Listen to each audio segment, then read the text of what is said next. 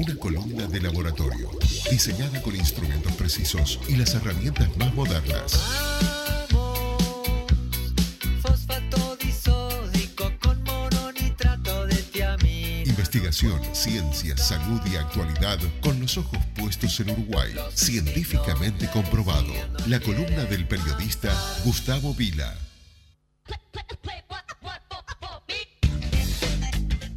Bueno, Gustavo Vila, ¿te gustó la presentación? Terrible, terrible. Ese, ese tema de Ricky Muso que Sí. suena acá, que fue del disco aquel que se llevó, ¿se acuerdan los cinco grafitis? Me cuando acuerdo. salió Después, primero después de que se escindió el cuarteto. No, sabés que no, tiene un par de discos re under y después tiene otros. Este que es eh, más si vos popular. buscas en las plataformas o en algunas web están, en YouTube. Pero incluso este salió under también. Él lo editó en YouTube al disco, no existía Spotify. Bien. Y lo tiró en YouTube al disco en una calidad inferior, pero después estaba el link para descargarlo y todo. Y cuando empezó a ganar grafitis, bueno, el disco se relanzó Claro. y tuvo otra visibilidad y ya pasó para el Claro. otro. No, pero ti- él tiene un disco que se llama Servo, que es Sí. anterior, que era el programa que después se le hacía en radio. de verdad, la un emisora del programa, sur. sí, sí, yo lo Eh, escuchaba Sí, sí, sí, sí, sí, era muy, Muy muy, nerd, interesante, muy, muy nerd, nerd, pero muy interesante. Sí. Y, y Lo banco a Ricky Musso. Sí, Sí, sí, ¿quién sí, no- sí, quién lo- lo banca? Claro, Y lo bueno, bancamos el fuerte. cuarteto no lo banca. Sí. Bueno. Ni su propio hermano lo Claro. banca. lo- lo la- respetaron. Me recuerdo una charla de pasillo, yo me lo encontraba los miércoles que él hacía el programa el pasillo en la radio y un día me animé a preguntarle por el cuarteto y Y dice... de- dice- desde ese día no hablan No, más. no, no, escucha, la, la frase textual fue, espero que estén levantando minas porque plata no están haciendo. ¿Está haciendo plata el cuarteto? Yo creo que están levantando eso, no, plata. eso era antes, Sí. no, no, Ah, no. ok. Creo Ahora que esa frase perdió vigencia. Sí, Claro, pero claro. ya cambiaron Ahora están levantando plata y no están sí. levantando minas. Claro, Eh, sí, sí, en sí. realidad se dio vuelta la cosa. Pero, pero por ahí venía la, la Bien, cosa, bien, la excelente. O sea, y te remite a vos Y eh, me remite- esa canción a algo Claro, doloroso, vos- vos levantarse. Bueno, esa es la canción, de- ese es el ringtone. Voy a, esto es una intimidad que conoce muy Acá poca gente. no se escucha Eh, nadie. eh, pero este, este tema es mi alarma de despertador. Uh, todos los días suena sí, Ricky sí, Musso. Sí, sí, todos los días. ¿Cómo está esa cabeza, Eh, Gustavo ¿La mía o la de Ricky? No, la tuya. No, y la, la gente que, que está alrededor tuyo. No, no, la gente cuando, hoy cuando compartí el- el- la promo me odiaron, lisa llanamente, ese Ahí tema va. no Claro. despierta simpatía en mi entorno cercano, pero bueno, eh, no hay mejor canción científica en castellano que esta para mí. No, es que no. Es no, muy buena. No, Sí, no tendría por qué haberla. Si, no, no. si la hizo Conozco una gran canción científica en inglés que describe la teoría de la relatividad. Y es una canción de Queen, aunque ustedes no lo creen. Ah, mira. Y muy vieja.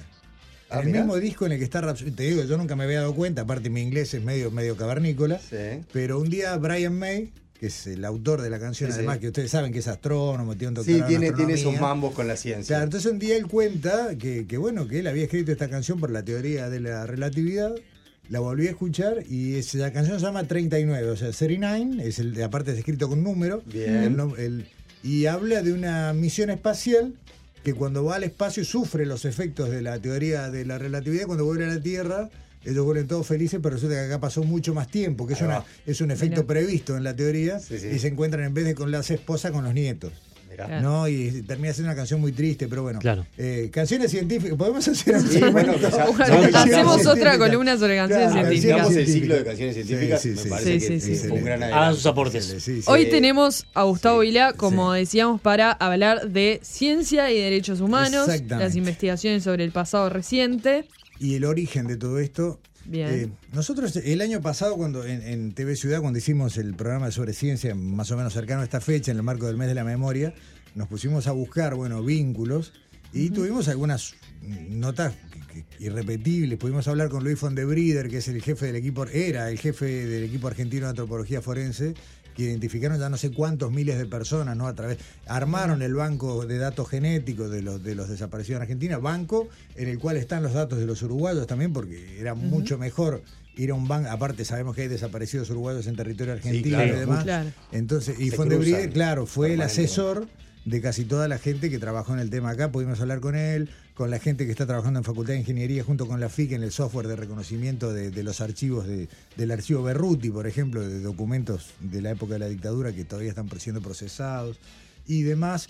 Y me quedó pendiente algo que mm, dije, bueno, algún día lo podemos hacer. Hay muchas historias, todos fuenteamos, ¿no? Todos como periodistas hablamos con gente que nos Claro. cuenta cosas que nunca nos va a decir en un grabador. Sí, total. Eh, y la gente que excavó en los batallones eh, tiene historias que son conocidas historias que ellos prefirieron no contar Bien. sobre interferencias en el laburo, sabotajes, gente que los complicó, eh, Presiones. presiones de todo tipo Sí. y demás. Eh, y, y hay una historia que está en la génesis de todo esto eh, y que mm, tuvo trascendencia, trascendencia pública en el discurso de Tabaré Vázquez del primero de marzo del 2005 cuando asumió la presidencia. Así En decía. esta materia de derechos humanos, el país tiene aún una asignatura pendiente que me comprometo a saldar de inmediato.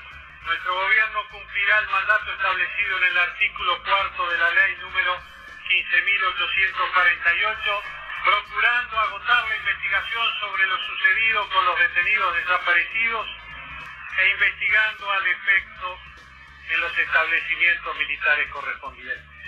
El secretario de la presidencia, doctor Gonzalo Fernández, en combinación con oficiales de nuestras Fuerzas Armadas, comenzarán las tareas para que un grupo de investigadores de la Universidad de la República vayan al establecimiento 13, 14 y a los que fueran para comenzar los estudios correspondientes.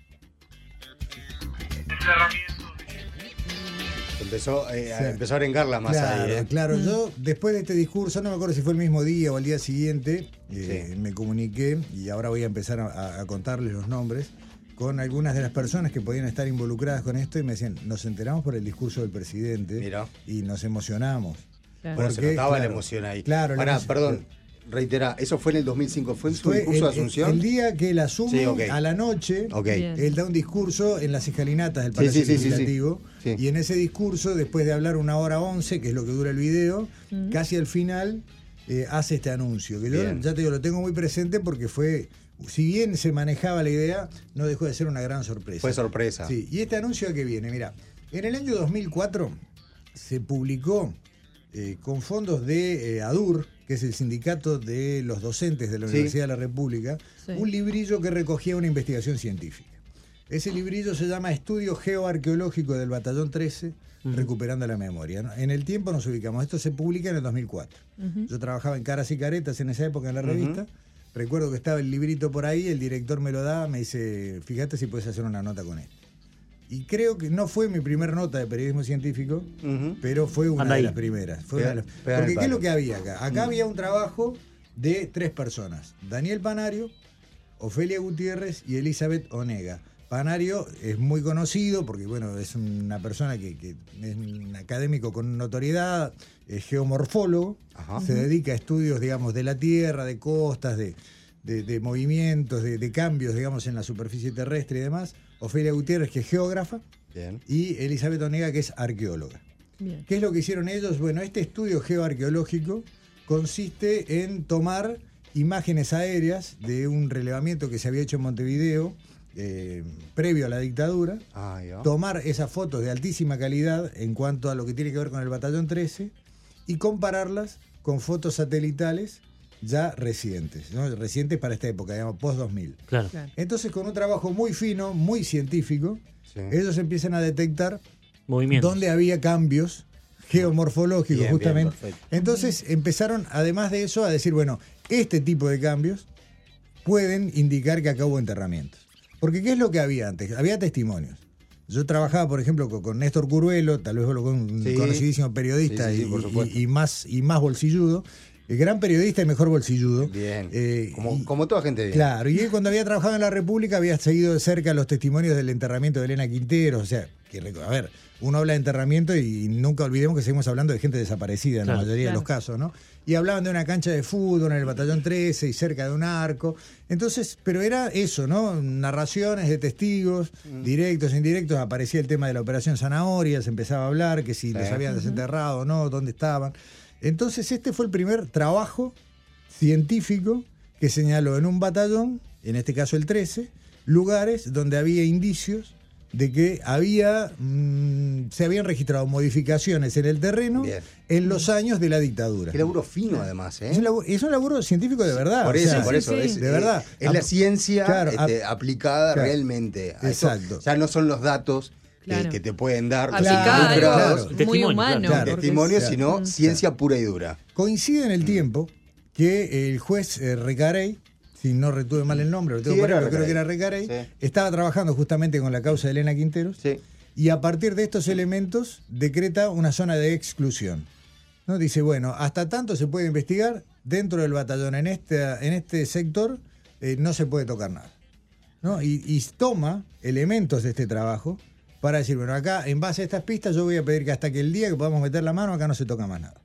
¿no? De todos modos es muy difícil cumplir una orden judicial en un batallón y ahí hay alguna otra anécdota que, si nos da el tiempo después les cuento. Sí, sí. Pero cuando Vázquez asume, ya obviamente la gente que trabaja con él en derechos humanos y eh, fundamentalmente Gonzalo Fernández, que era un poco su, su brazo ejecutor en este tema, habían tomado las decisiones políticas de dar este paso y contactan al equipo autor de este libro, ya sin eh, Elizabeth Onega, y eh, con eh, otras personas se conforma un grupo de trabajo que en nombre de la Universidad de la República, y por eso Vázquez habla de eh, eh, profesionales de la UDELAR, Sí, sí. que van a entrar. El equipo que entra al batallón, en definitiva, son eh, ingeniero agrónomo y geomorfólogo Daniel Panario, licenciada en arqueología y geografía Ofelia Gutiérrez, ingeniero agrimensor especializado en geofísica Enrique Infantosi, el arqueólogo Roberto Braco y un botánico Felipe Lezama. Bien. ¿Por qué un botánico? Porque eh, si, es, si es cierto, por ejemplo, que a un cuerpo lo enterraban con cal, Sí. bueno, podía haber determinadas plantas que indicaran por presencia o ausencia que en ese terreno había más cal de la que se espera en esa zona. Bien. O sea, acá era un laburo fino. Un fino, trabajito de fino. hormiga. De ciencia, ¿no? de ciencia, de ciencia, Sí, sí. pura y dura. Eh, se trabaja con la autorización del juez, eh, se pone fecha para el inicio de los trabajos Mm. y se entra al batallón 13, se empieza a trabajar. En ese contexto eh, pasan algunas cosas muy interesantes. Yo lo que sostengo, y me quiero parar acá un cachito antes de entrar al batallón, Dale. es que así como hay un moratorio, un Gonzalo Moratorio, que trabaja con un grupo de gente, que uno dice moratorio y sabemos que hablamos de un grupo de científicos, que son la, cara, de la visible. ciencia en la pandemia. Sí. Claro. Bueno, eh, yo quiero reivindicar a Daniel Panario Bien. y atrás de él a todo el grupo que trabajó como la cara visible de la ciencia detrás de todo lo que después se hizo en Uruguay para entrar a los batallones y recuperar lo que se pudo recuperar, que es mucho menos de lo que se está buscando. Claro. Pero hay gente que hoy tiene una tumba en la que poner flores Total. y tiene que ver con este trabajo que empieza a partir de esta iniciativa de hacer este relevamiento. Mm, Digo, mm, yo... Me siempre- parece bárbaro sí, y, a- y además sí. que lo digas hoy, ¿no? Sí, sí, sí, claro, es hoy, es hoy el día para, para decirlo. Hoy era el día para decirlo. hoy es el día para decirlo. Que lo hagas y sobre todo Sí, con. claro. Y está bien el link con, con moratorio. Claro, me parece que sí, porque o sea, claro. hemos hablado mucho de la Sí, ciencia sí. en estos años. Claro, Sí. y este trabajo, ya te digo, fue la UDELAR, lo, ya te- lo garparon el- los Sí, trabajadores sí. docentes para que se publique un libro, eh, hubo toda una adhesión al trabajo porque es un trabajo científico publicado con todos los cánones. Eh, está el PDF, si alguien lo quiere buscar, está el libro entero, lo googleas y está Bien, para bajarlo, perfecto. está el PDF y se puede ver el trabajo, sobre todo está- están los mapas, las fotos aéreas. Después de esto, Panario había empezado a trabajar con el batallón 14, pero había muchas menos fotos y es muchísimo más grande el territorio, pero ahí no, no creo que no se llegó a, a trabajar en definitiva con el, con el 14. Eh, ¿Qué pasó en el medio? Eh, yo siempre hablo de los lugares donde trabajé, ¿no? En el medio yo estaba en, el, en ese año 2015, yo estaba trabajando en TV Libre, venía una semana de turismo, y ustedes saben que no hay nada peor para un periodista que la semana de turismo. Eh, No, mirá, claro. decile a- Enero, capaz. de- decile a la gente que va a hacer Claro. notas al portito del buceo. Claro. Exacto. A ver cuántos pescados se vendieron. Entre eh, semana de turismo y primera semana sí, de enero. Sí, sí, no sé, está Eh, difícil. Son, son dos momentos. Es la muerte Sí, en camiseta. Exacto. Sí. Eh, nos fuimos con un cámara del canal, le digo, mira, vamos a hacer imágenes, como después de Semana Santa van a empezar a trabajar en el batallón, Sí. le digo, vamos a hacer imágenes de- ya para tener, eh, digo, no vamos a entrar, pero por lo menos filmamos de afuera, nos Claro. fuimos a Gruta de Lourdes. Entonces, filmando de Gruta de Lourdes, digo, bueno, mira, toma acá, toma allá, aparte yo nunca había entrado, nunca entré al batallón 13, de hecho, pero por los mapas, justamente, por todas las descripciones de Panario y todo, más o menos me ubicaba dónde estábamos parados, qué estábamos viendo. Y en una estaba, me dice, mirá esto, lo otro, acá, allá. Me dice, ah, mira este, este que está cortando el pasto. ¿Cómo que este que está cortando el pasto? Entonces, ahí digo, a ver, mete zoom. Eh, Me muestra la cámara, había un, un soldado haciendo tareas de mantenimiento. Digo, pero no puede. Y el cámara me mira, blanquito creo que era el cámara.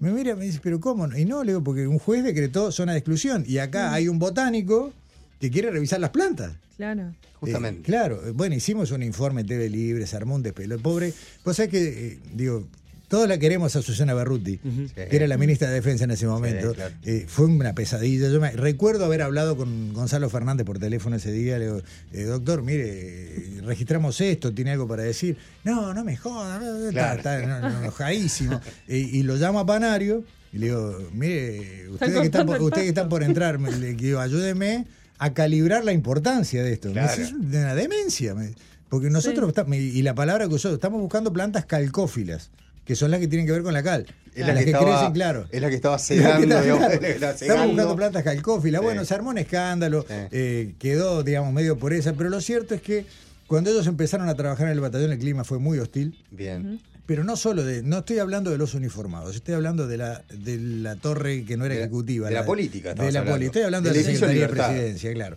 Sí. Ellos empezaron a trabajar muy rápidamente, empezaron a encontrar eh, trozos de, de huesos de un tamaño menor. Claro. Eh, y bueno, eh, trascendió rápidamente, ¿no? Al, al poco tiempo, cuando empezaron a, a excavar, aparecían cosas que, que- que parecían huesos y había que analizar. Entonces, un estado de exaltación muy grande que molestó muchísimo para la política que quería algo más tranquilo. Más... Ellos decían, bueno, hay que hacer ADN de esto, hay que hacer ADN de lo otro, eh, son restos muy chicos, hay que mandarlos al extranjero porque no tenemos tecnología, ni siquiera para determinar si son humanos o animales. Claro. ¿no? Bueno, resultado después de muy pocos meses, eh, decisión del propio secretario de Presidencia Gonzalo Fernández, este equipo fue desautorizado, Mira. se los retiró de los trabajos. eh, Hubo una puja muy grande, otra vez la ciencia en esto. Ellos pedían un equipo para. hoy hay, hay por todos lados, pero en ese momento no había en Uruguay un georradar. Pues ellos decían que antes de excavar, querían pasar este georradar para detectar, digamos, dónde las capas de tierra habían sido alteradas por, por excavaciones y demás, y ahí, bueno, eh, ir con más precisión. Decir, bueno, pasamos el georradar por los sitios que nosotros ya detectamos como de interés previamente, y con el georradar, bueno, nunca se consiguió, el lo habían conseguido gratis, les prestaban de una universidad de Brasil, creo que de Porto Alegre, si mal no recuerdo, había que cubrir costos de- del operador y alguna cosa más, nunca se autorizó, y en el medio de las idas y vueltas de georradar, eh, se los retiró de los trabajos. Eh, yo llegué a ver, no sé si todavía están ahí, yo llegué a ver en Facultad de Ciencias algunas bolsas con estos restos óseos que nunca se analizaron. Ellos quedaron como, como, digamos, eh, custodias por parte del Poder Judicial, de Mira. eso hasta que se pudiera instrumentar algún tipo de análisis. Nunca Sí. pasó nada. Y se cambió la metodología.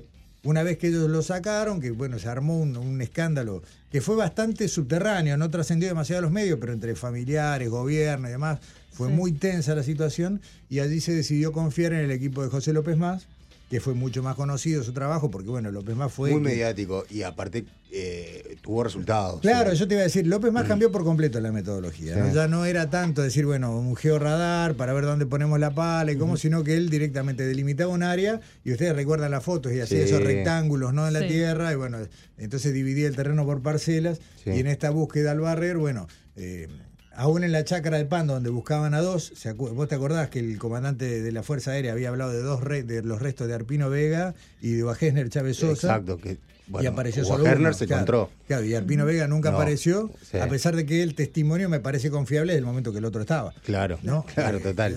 Sin embargo, nunca se encontró. Y en el Sí. 13 eh, aparecieron algunos restos Sí, sí. y apareció algo que quedó también bastante olvidado. A ver. Eh, hay un hueso de un ser humano que nunca se puede identificar. Ahí no recuerdo, creo que es un radio. eh, Me acuerdo es un hueso de un brazo. Mm. Sí, sí, creo sí. que es un radio, si no me equivoco.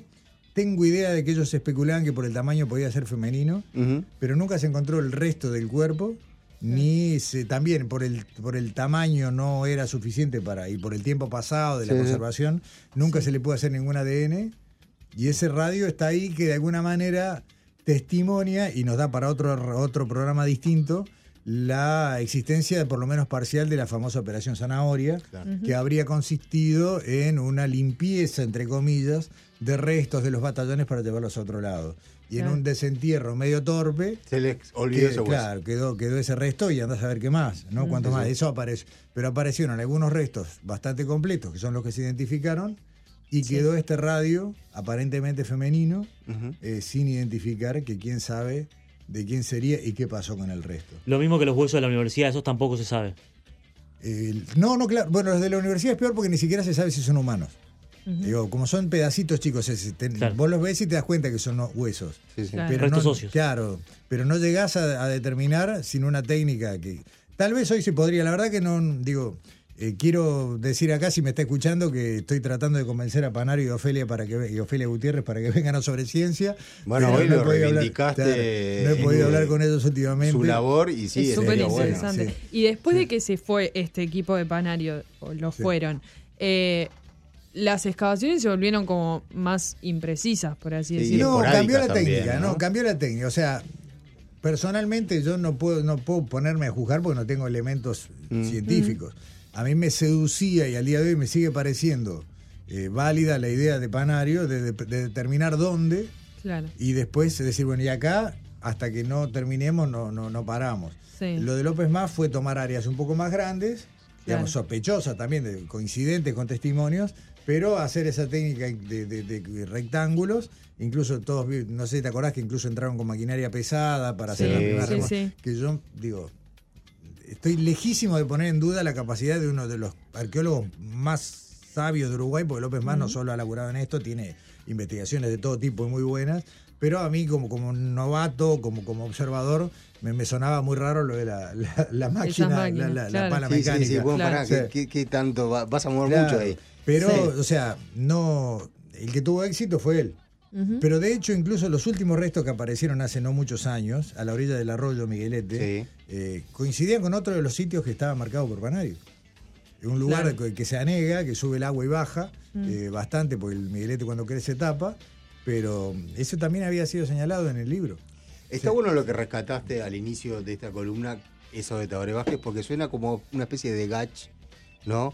De grupo Fue. asesor científico para, para Sí, un tema razón. que Tal nos cual. une tanto a los uruguayos, que es la búsqueda de los desaparecidos, donde no debería haber este, divisiones políticas al respecto, sí. ¿no? Ni Sí, partidarias, sí. por supuesto. Sin embargo, todavía tenemos. Digo, Y, no lo- voy a- y- pasa, ¿no? Es- Tuvimos es- una Sí. escena en el Senado hace bueno, poco, es, hace es- poquitos es- es días. bastante sí, sí. lamentable que, Sí. que- Sí. que sigan existiendo esas divisiones, sí, ¿no? sí, sí, sí. Este, y por eso está bueno lo, lo que rescataste. Me parece que, que- que debería quizás, como bien lo, lo, lo- lo señalaste, un, un grupo de científicos que increíblemente, aunque no parezca, porque siempre estamos esperando de que surjan testimonios Claro.